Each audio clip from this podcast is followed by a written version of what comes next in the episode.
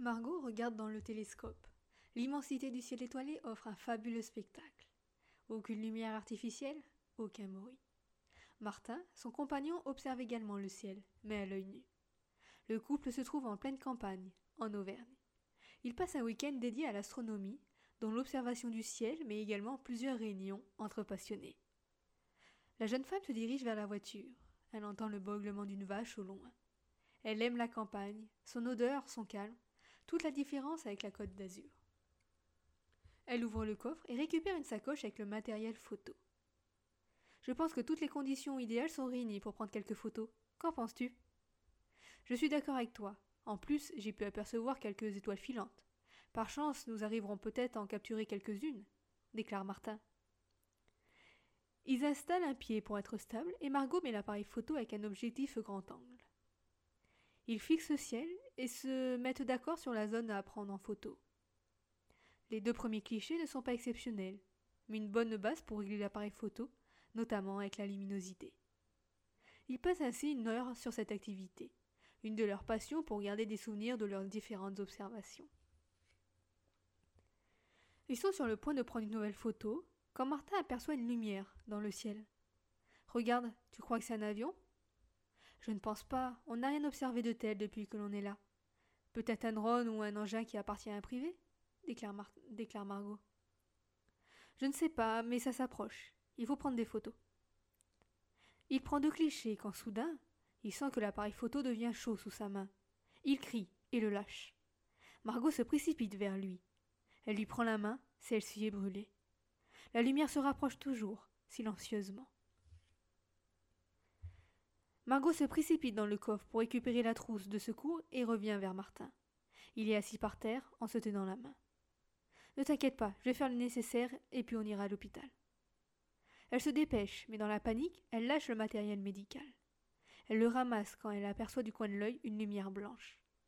Elle lève la tête et ferme les yeux, éblouie. Comment cet engin a pu arriver si vite vers euh, eux, vers nous, et surtout sans un bruit? pense-t-elle. L'engin doit être à moins de cinq mètres. La panique commence à la gagner. Martin est perdu. Entre la douleur des brûlures et le stress de l'ovni, plus rien ne va. C'est la première fois qu'il fait face à une telle situation. La lumière provenant de l'engin s'éteint d'un coup. Il retrouve un peu de lucidité et essaye de se lever. Sa compagne le rejoint. On s'en va immédiatement, dit-elle. Elle le prend par le bras pour l'aider. Il laisse tout sur place et se dirige vers le véhicule. Elle l'aide à monter sur le siège passager et Margot s'installe derrière le volant. Par chance, la clé était restée sur le contact. Elle fait demi-tour à toute vitesse. C'est là qu'elle observe vraiment l'engin grâce au phare. Il est en forme de ballon dirigeable, gris, en tout cas de ce qu'elle peut voir. En taille, impossible de le définir car la nuit empêche de voir où il commence et où il termine. Mais vu qu'elle n'aperçoit plus le ciel, il doit être énorme. Mais le plus déstabilisant, c'est qu'il y a une espèce de vitre en face, et que les êtres qu'elle aperçoit en tournant semblent dénués de sentiments. Elle les voit, mais principalement les yeux. Ils sont grands et fins. Ils observent quelque chose, peut-être leur proie, ou leur jouet. En tout cas, ils les fixent. Elle roule depuis une dizaine de minutes sur la route. Elle se dirige vers Clermont-Ferrand, vers le CHU. Quand la jeune femme a quitté le chemin pour finir sur la route départementale, elle a regardé dans le rétroviseur pour voir si rien ne la suivait. Par chance, rien en vue. Martin fixe la route, choqué. Il faut que l'on prévienne la police, dit-il. Et que tu vas tu vas-tu leur dire? Qu'un vaisseau venu d'ailleurs est arrivé devant nous? Ils t'ont brûlé la main, ils nous ont aveuglés et on est parti. Franchement, personne ne va nous croire. D'accord, mais ils vont se demander comment je me suis brûlé la main à l'hôpital. Nous leur dirons que tu t'es brûlé avec de l'eau chaude provenant d'une bouilloire. Sinon, on va finir au service psychiatrique. Martin ne répond pas troublés par les événements qu'ils ont vécus. Le calme revient quelque peu, mais de nombreuses questions restent présentes.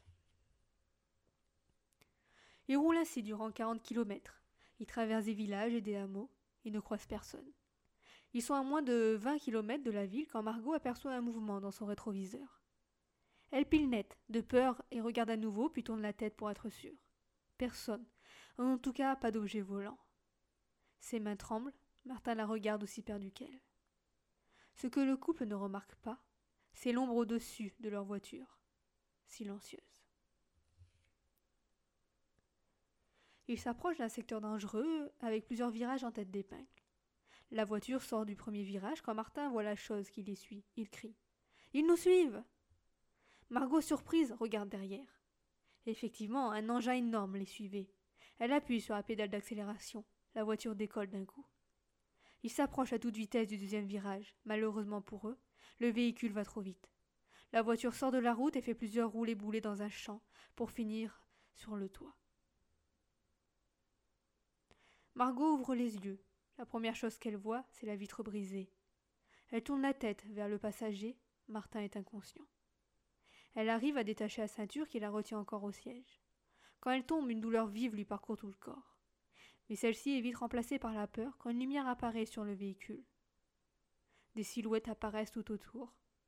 Ils sont là. Plus loin, un homme se réveille par les secousses de sa femme. Marc, réveille-toi. J'ai entendu un gros bruit. Peut-être que quelqu'un a eu un accident. Il faut que tu ailles voir. Il se lève, difficilement, s'habille et descend chercher ses bottes. Un chien le voit et se précipite pour l'accompagner. Il sort, pas un bruit. Il récupère une lampe torche dans un cabanon et part en direction de la route. Pour aller plus vite, il traverse un petit bois pour arriver dans son champ. Là, il voit un véhicule retourner. Il y a de la fumée qui sort du moteur. Il se précipite pour essayer de sauver les occupants. Il se baisse, balaye avec sa lampe l'habitacle. Personne. Pourtant, des traces de sang frais sont présentes sur les sièges avant. Il surlève et regarde autour de la voiture. Il y a quelques pas, mais aucun qui s'éloigne. Son chien aboie, la tête vers le ciel. Là, il voit une ombre qui cache lune et étoile. Celle-ci s'éloigne à une vitesse phénoménale. Martin sent des aiguilles lui traverser le corps. Il reprend conscience petit à petit. Il ouvre les yeux et voit un plafond blanc. Il tente de se lever, mais impossible. Il a les poignets et les chevilles liés à une table en fer. Il remarque qu'il n'a plus de vêtements. Où suis-je? se demande-t-il. La pièce est blanche, ce qui est étrange, c'est qu'il n'y a pas de porte. D'un coup, il se souvient des événements de cette nuit, et plein de questions émergent de son esprit. La panique commence à le gagner. Il regarde sa main brûlée, mais aucune douleur n'est présente alors que la blessure est bien là. Il remarque aussi que des tuyaux sortent de son corps, un peu partout. Il crie au secours, mais cela ne sert à rien. Personne ne viendra le chercher. Dans une autre pièce, Margot est dans le même état que Martin. Attachée à une table, elle ne peut pas bouger. La seule différence avec son compagnon, c'est qu'elle n'est pas seule. Deux aliens la regardent, la fixent. Elle pleure et supplie de les laisser partir. Il ne faut aucun geste. Un autre arrive dans son champ de vision. Celui-ci est différent. Il est blanc et non gris comme le reste de l'équipe. Elle entend un bourdonnement dans sa tête qui devient de plus en plus fort. Elle ferme les yeux en espérant que ça disparaisse, mais ça continue à s'amplifier. Jusqu'à ce qu'une voix se fasse entendre. Vous êtes ici comme cobaye. Vous avez été sélectionné parmi un panel de votre espèce. Margot sait que la voix provient du martien blanc. Elle le regarde. On va vous prélever des échantillons afin que cela nous serve pour nos études. Pareil pour votre amie. Choquée, elle se débat. Elle ne veut pas, elle veut tout simplement partir d'ici. Lâchez-moi, crie-t-elle. Je ne veux pas participer à vos délires. Vous n'avez pas le choix. Vous auriez été à notre place, vous auriez fait pareil. Vous êtes un peuple de colonisateurs. On vous observe depuis toujours et votre comportement change très peu, malgré les nombreuses erreurs. Vous avez deux activités la guerre et détruire votre lieu de vie, la terre. La jeune femme se ressaisit. Elle demande Pourquoi faites-vous ça? Des prélèvements et des observations toute forme de vie primitive et venant d'une autre galaxie est intéressante. Pourquoi rester discret? Pourquoi ne pas apparaître au grand jour pour nous aider avec votre technologie? Cette humaine est intelligente, dit-il en regardant ses deux compagnons. Je vais vous répondre avant de commencer. Vous n'êtes pas prêt pour cela. Qu'allez-vous faire avec notre technologie? Des armes pour faire la guerre pour une religion ou pour, pour un parti politique? Le jour où on arrivera, cela sera pour parler à une nation unie qui représentera toute la Terre et pas un pays. Sur cette phrase, il part de la pièce. Les deux extraterrestres présents prennent des pinces et autres outils. Margot crie de peur, se débat. Elle voit un scalpel s'approcher de sa peau. La pointe pénètre dans sa chair. Elle finit par s'évanouir. L'homme dans le champ rebrousse chemin. Il ne sait pas quoi penser de ce qu'il a vu. Doit-il en parler à sa femme? Non, elle va le prendre pour un fou. Quoi qu'il en soit, il espère que ce souvenir va vite disparaître. Il atteint la forêt quand un flash blanc apparaît et disparaît sur le champ. Il se retourne à toute vitesse pour voir d'où cela vient. Il ne voit rien. Son chien se précipite à nouveau vers la voiture en aboyant. Il va le chercher quand il remarque une main à côté de la voiture. Il se dirige vers le corps. C'est une jeune femme. À côté, un homme est présent. Ils sont tous les deux vivants, mais inconscients. Il appelle les pompiers et la gendarmerie. Peu après, le couple est amené à l'hôpital et l'homme raconte sa version. Il assure qu'il n'y avait aucun corps la première fois qu'il a fait le tour du véhicule. Les gendarmes ne savent pas si la version de l'homme est valable. Peut-être avait-il bu avant d'aller se coucher. Ils interrogent sa femme pour être sûrs, mais elle assure que son mari n'avait pas consommé d'alcool. Les forces de l'ordre se décident à aller voir le jeune couple à l'hôpital. À l'hôpital, Margot se repose. Les médecins ne sont pas encore venus la voir. Il y a une ou deux infirmières qui passent pour voir si tout va bien, mais c'est tout. Un gendarme apparaît à la porte. Il se présente comme le lieutenant Baracci. J'ai parlé au médecin avant de venir vous voir. Vous êtes en bonne santé malgré ce qui vous est arrivé, dit-il. Margot le regarde, surprise. Vous savez ce qui nous est arrivé demande-t-elle. Pas vous? Le seul souvenir que j'ai, c'est notre accident, après je me suis réveillée ici. Savez-vous comment l'accident a eu lieu? demande le gendarme. La jeune femme réfléchit, mais rien ne vient. Elle répond par la négation. Barachi prend une chaise et s'assoit. Je vais vous dire ce que l'on sait. Un homme nous a appelés. Il vous a retrouvé inconsciente autour de votre voiture. Ce qui est étrange, c'est qu'il avait fait le tour de votre véhicule une fois, sans vous trouver.